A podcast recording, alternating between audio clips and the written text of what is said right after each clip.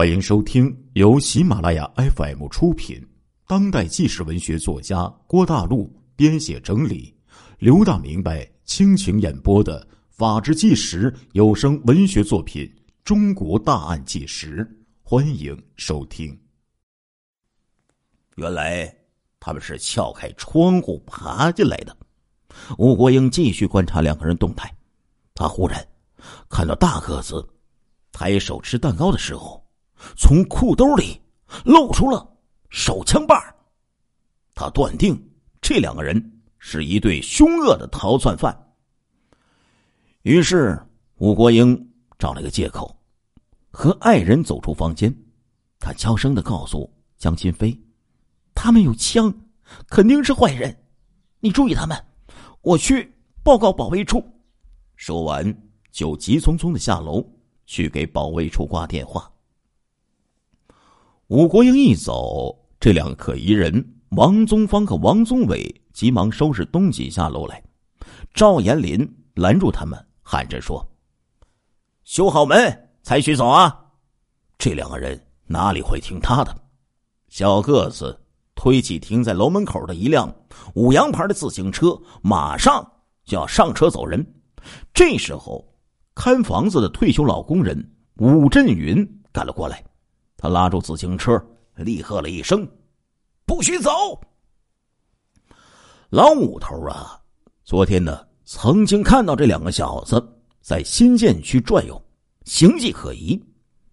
这位嫉恶如仇的老工人不把两个可疑人面貌弄清楚，绝不罢休。他把自行车攥得紧紧的，王宗芳拽了几下都没有拽动，就把车。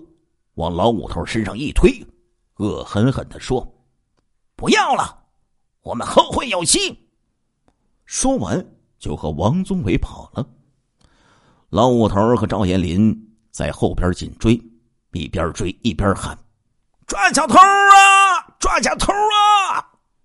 王宗芳和王宗伟跑进了一个巷子里，老五头追进了巷子，王宗芳掏出手枪，回头砰的一声。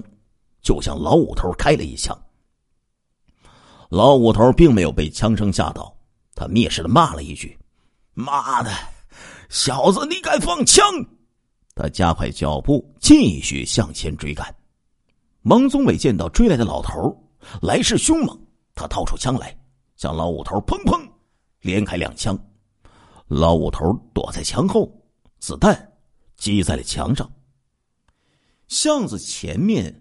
横着一堵高墙，二王无法跳跃，他们向墙下旁侧的小巷口跑了出去，正碰上迎面堵截的冶金机械厂的执勤民兵蒋光旭和李爱平，两个民兵的手中没有武器，王宗伟向蒋光旭开了枪，击中他的左肩，二王趁着李爱平搀扶蒋光旭的时候，从他们的身边夺路而跑。跑出小巷出口，来到大街上。这个时候是上午十点十五分左右，大街上人来车往，东北二王在众目睽睽之下拼命的奔跑。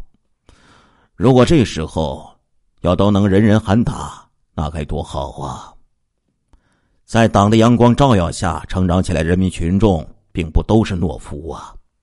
那么多年凝聚起来的思想瑰丽的光彩，必定要在一些人的身上闪现出来。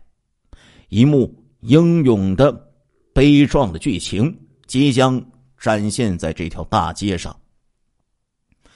冶金机械厂的工人张业良有一个美满的家庭，他的妻子李瑞玲高身材、性格文静，在衡阳市交电公司工作。他们有一个十五岁的女儿，叫做张小琴，一家人每个月收入一百五十多元钱，生活富裕，住房宽敞，夫妻恩爱，孩子受到良好的家庭教育。他们每天呢，为祖国四化的建设可以说热心的工作着，学习着。初五这一天，李瑞玲还有最后一个春节的假日。会同上夜班的爱人和女儿到姨妈家里去串门。十点多钟，天气晴朗，阳光和煦，外面满含春意。李瑞玲夹着一件新呢子上衣，和爱人一人推着一辆自行车走出楼来。张叶良和女儿先走出去几米远，李瑞玲停住车，要穿外衣。这时候，突然从大街上跑过来两个人，他们拐到李瑞玲跟前，两只枪筒一齐对准了他的胸膛，瞪着眼睛说：“把车给我，不给我我就干死你！”这突发的情况使李瑞玲一时之间恐惧的不知所措。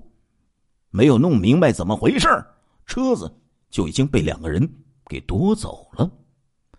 稍作镇静，李瑞玲明白，抢车的是两名武装强盗，在光天化日之下竟敢持枪作恶，在社会主义的制度下，怎么能容得这种歹徒逃跑呢？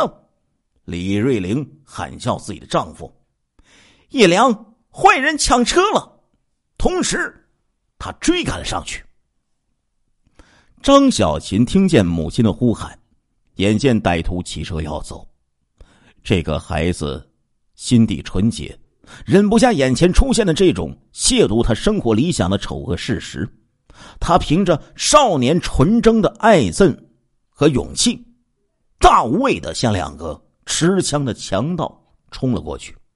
追上车之后，双手紧紧的拽住了货架。不让二王骑上车开去。凶狠的王宗芳砰砰的两枪，就像少女开出了罪恶的枪声。不过他的枪法不太准，一颗子弹擦着小琴的耳边飞了过去，一颗子弹打在小琴的鞋牙子上，两下惊天动地的枪声把小琴震倒在地。张叶良不知。女儿的死活，这位四十多岁的老工人怀着对骨肉的疼爱，对恶魔的义愤，他丢下了车，就像是一头发怒的雄狮，向着东北二王就扑了过去。张业良靠近歹徒，张手去抓王宗芳，残忍的王宗伟对着张业良的胸口就开了枪，夺去了这位老工人的性命。李瑞玲上前抱住张业良。眼见鲜血从亲人的嘴里涌出，但是这位平日里斯文娴静的妇女，并没有被鲜红的鲜血所吓倒。他神志清醒，瞬间就想到：我抓不住坏人，也要拿到凶手的物证，以便协助公安部门把他们捕获归案。所以，他放下爱人，冒着生命危险。将两个上车要逃的罪犯扑了过去，他盯准了王宗芳手里的黑色提包，一把拽住，与王宗芳拼力的抢夺。他看见王宗伟举起手枪向他的头部瞄准射击，他夺下皮包，紧紧的搂在怀里，用右手护着头顶。恶魔王宗伟开枪了，罪恶的子弹穿过李瑞玲的胳膊。又穿透了他的两颊，把下巴和下牙床都给击碎了。李瑞玲倒在地上，他和他的亲人们用自己的鲜血写下了普通人民群众与二王英勇搏斗的壮歌呀。提包夺下来了，里面装着五颗手榴弹和三十六发手枪子弹。李瑞玲使多少公安干警和人民群众？避免牺牲在二王这些杀伤性的武器之下呀！当时街上众多的人们站在安全地带，大睁着吃惊的眼睛，把搏斗中的每一个细节一一的看完。老铁呀，正义和邪恶，无辜和强盗正在搏斗，谁也不能旁观呐！不要忘记。我们现实的生活并非世外桃源，为求得安定和幸福，人人都需要满腔热血，敢于同丑类斗争的勇气呀。这时候，有勇者从观众中冲了出来，他们是衡阳冶金机械厂的工人刘重阳和执勤民兵符月华，他们蹬起自行车，紧盯着骑一辆车而去的东北二王追了过去。王宗伟坐在车货架上，持着枪，面对着追击者。刘重阳和符月华警惕的尾随着，绕了几个弯儿，符月华被甩掉，刘重阳紧追不舍。他越追，人越勇，人越勇，车就越快，距离在一米一米的缩短。刘重阳一直追了三华里，追到东风影剧院的附近，车轮已经挨近了两范。这个时候，刘重阳憋住一口气，脚下加力，要超过二王。以便将他们车给撞翻。就在这千钧一发之际，王宗伟慌乱的向刘重阳开枪。刘重阳腰上受了伤，从车上跌落下来。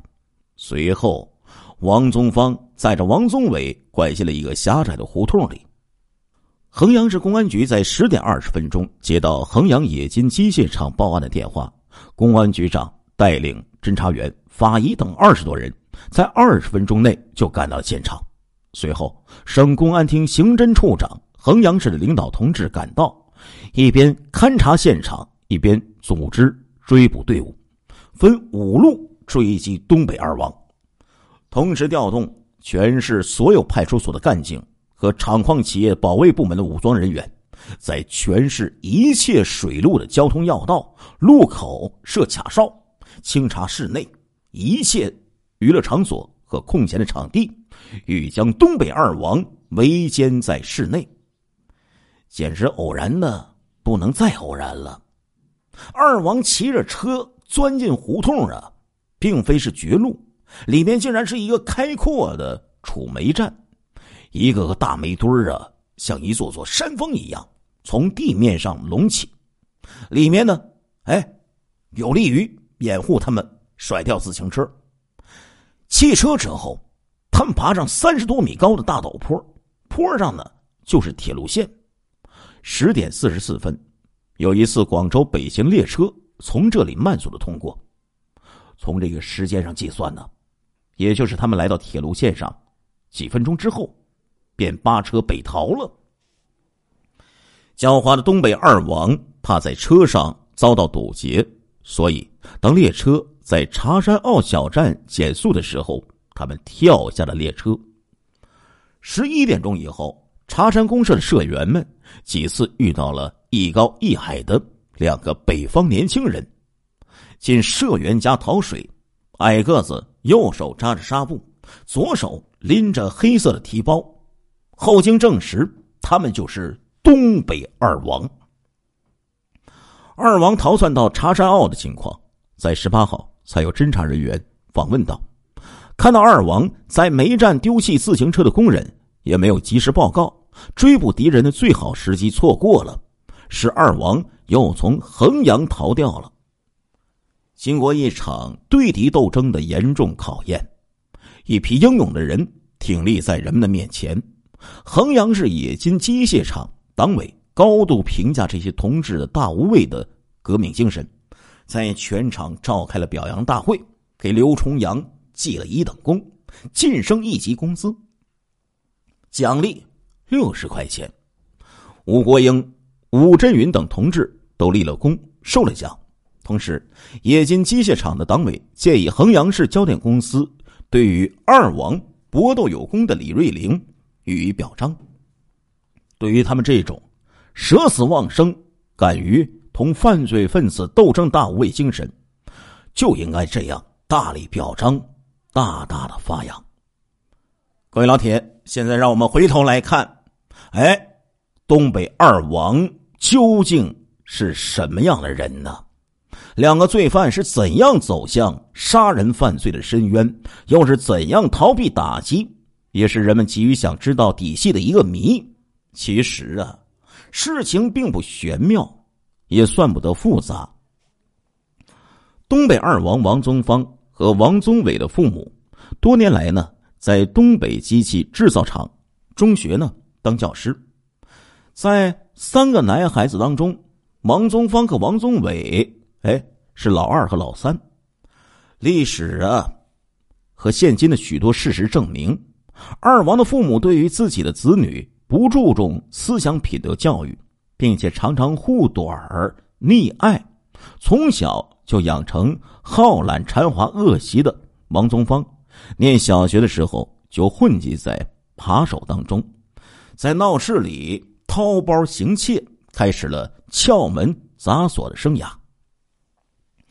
一九七四年和一九七五年，他曾两次被收审。一九七九年，他在沈阳大东区辽沈卫生院当药剂员的期间，又因盗窃被捕，判刑三年。这次行凶作案的日子是他新婚后的第三天。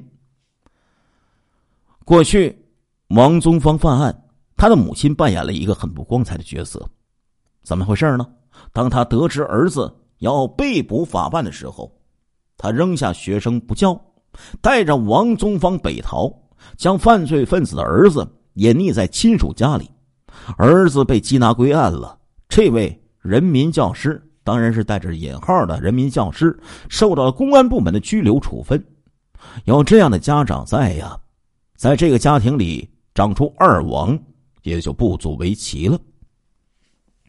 咱们再来说一说老三。王宗伟，他在一九七六年十二月参加中国人民解放军，一九八零年夏天呢复员，同年八月份分配到东北机器制造厂六车间当工人，在厂里工作两年多，他呢举止比较文雅，说话呢很和气，哎，红榜提名啊居然有他一个，难怪事发那一天，公安局找到六车间党支部书记。提到王宗伟是重大杀人犯嫌疑犯的时候，哎，这个党支部的书记都愣住了。可见王宗伟已经学会了一套伪装的伎俩。说他伪装啊，这可不是毫无根据的。一九七六年初冬时节，沈阳市大北监狱某驻军值班室的三支手枪被盗，盗枪者就是东北二王王宗芳。和王宗伟，这一次，东北二王在广昌山丛之中，最后使用的两支枪，就是当年在大北监狱所偷盗的手枪。那年侦查盗枪者时，最大的怀疑对象就是窜进监狱值班室院子里的一高一矮的穿着棉服的两青年。文字材料中记载下的体貌特征，就是今天的二王，可见。